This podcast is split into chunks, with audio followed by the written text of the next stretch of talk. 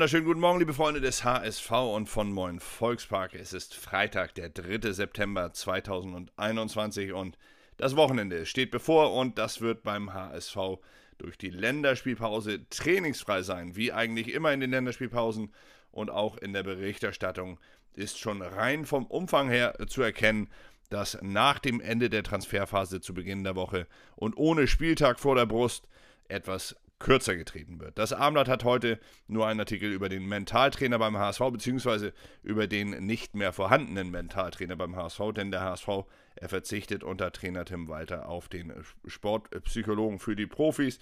Der, letzten, äh, der letzte Saison noch angebotene Martin Daxel ist inzwischen zu Eintracht Frankfurt abgewandert und meine Kollegen Henrik Jakobs und unsere ja, und die Schwester unseres Blogfreundes Joscha Daniel, Meira Daniel nämlich, sie analysieren, warum der HSV nicht wie der FC St. Pauli zu einem dieser sechs Clubs gehört, die auf einen Mentaltrainer zurückgreifen. Ein Thema, das mit Sicherheit auch unseren äh, Blogfreund Dr. Olaf Ringelband sehr interessieren wird und wo ich mir relativ sicher bin, dass ich auch heute eine Meldung von ihm dazu bekomme. Aber wenn nicht, dann werde ich nachfragen. Aber egal wie, das Hamburger Abendblatt ähm, nennt auch die häufigen Trainerwechsel beim HSV als einen Grund dafür, dass zum einen oft die Vertrauenspersonen, die Mentaltrainer gewechselt wurden, beziehungsweise natürlich auch, warum aktuell kein Vertrauens, äh, keine Vertrauensperson, also kein Sportpsychologe beim HSV für die Profis angeboten wird. Die Begründung, dass die Mentaltrainer immer auch viel mitbekämen, sie erschließt sich mir hier allerdings nur sehr bedingt, denn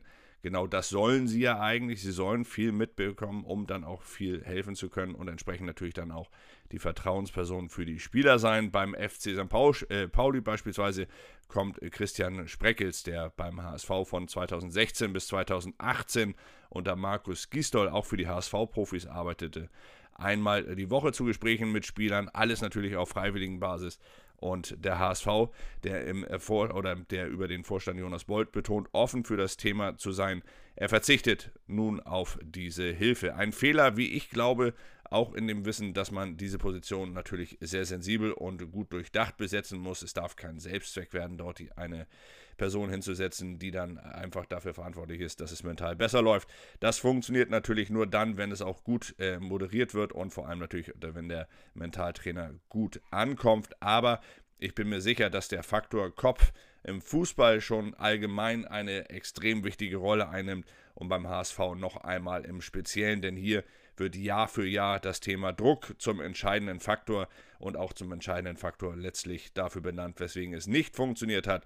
Deshalb hier auf eine mentale Hilfe zu verzichten, halte ich fast schon für fahrlässig. Aber dazu werde ich vielleicht auch noch ein paar Tage, äh, ein paar Worte in den Blogs der nächsten Tage benennen. Vielleicht dann hier auch unter der Berücksichtigung dessen, was mir von professioneller Seite von Dr. Olaf Ringelband dazu beigefügt wird. Heute im Blog wird übrigens natürlich dann auch nochmal der neue, der zweite neue, nämlich Tommy Doyle vorgestellt, so wie gestern äh, der erste neue Mario Vuskovic, werden wir auch ihn hier analysieren und für euch noch einmal ein wenig erläutern.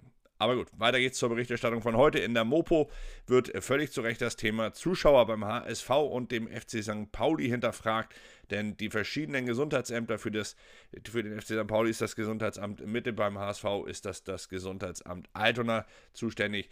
Beide Gesundheitsämter haben hier verschiedene äh, Ansichten, was die Auslastung des Stadions betrifft. Äh, betrifft. Beim FC St. Pauli zum Beispiel äh, dürfen zum nächsten Heimspiel mit 15.000 Fans knapp 50 Prozent des Stadions ausgelastet werden, während das beim HSV abgelehnt wurde. Hier werden weiter nur 31 Prozent, also knapp 20.000 äh, Zuschauer zugelassen. Die 25.000, die der HSV beantragt hat, sie wurden abgelehnt. Logik geht definitiv anders und ich bin mir sicher, dass der HSV hier auch gegen angehen wird, da es sich zugleich natürlich auch durch die Mindereinnahmen von rund 300.000 Euro für den HSV auch finanziell noch einmal deutlich negativ äh, darstellt. Oder anders formuliert, ich würde zumindest auf die Barrikaden gehen bei einer derartigen Ungleichbehandlung innerhalb einer Stadt. Macht auch überhaupt keinen Sinn, ehrlich gesagt.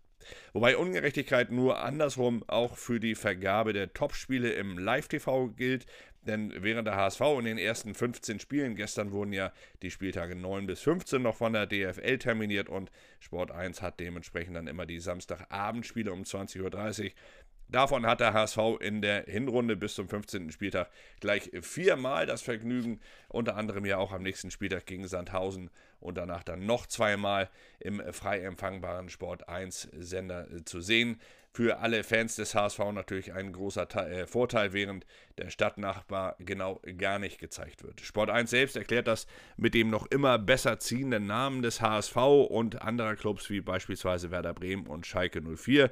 Also zumindest hier spielt der HSV nochmal weiter ganz oben mit.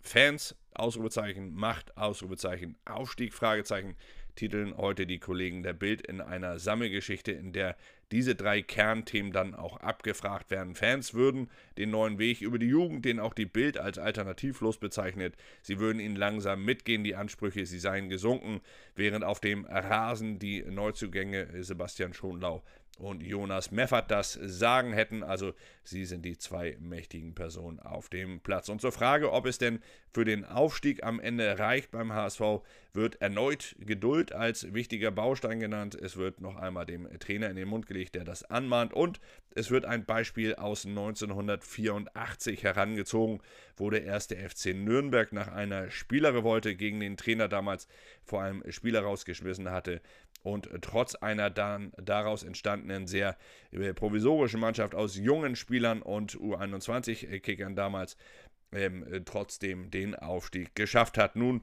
ja, ich halte mich lieber an das, was ich aktuell beim HSV sehen kann und äh, das ist natürlich dann das Entscheidende, was der HSV umsetzt. Und da muss man natürlich sagen, hat der HSV jetzt eine große Chance, sich diese neue Situation äh, zu eigen zu machen. Die äh, weniger großen Erwartungen der Fans, sie können auch ein Vorteil werden, wenn der HSV das denn am Ende nutzt und seine jungen Spieler hier dazu kriegt, äh, so in ein Leistungshoch zu kommen, dass eine gewisse Form der Euphorie aus dem Kleinen heraus entsteht. Also, dass man sich hier nicht mal als den Goliath der Goliaths äh, bezeichnet, sondern dass man sich hier vielleicht als einer der Verfolger sieht und jeden Erfolg auch dementsprechend positiv mit aufnimmt. Letzte Saison, wir hatten es ja oft genug in den Blogs und auch im Morning Call dann. Letzte Saison war es ja fast so, dass jeder Sieg dann noch hinterfragt wurde, ob er denn auch gut herausgespielt wurde. Also in diesem Fall sollte man sich freuen, wenn man Spiele gewinnt, dann ist das schon eine Leistung für diesen HSV. Und der HSV, wie gesagt, er muss kleinere Brötchen backen, heißt aber nicht, dass man nicht trotzdem große Ziele haben darf.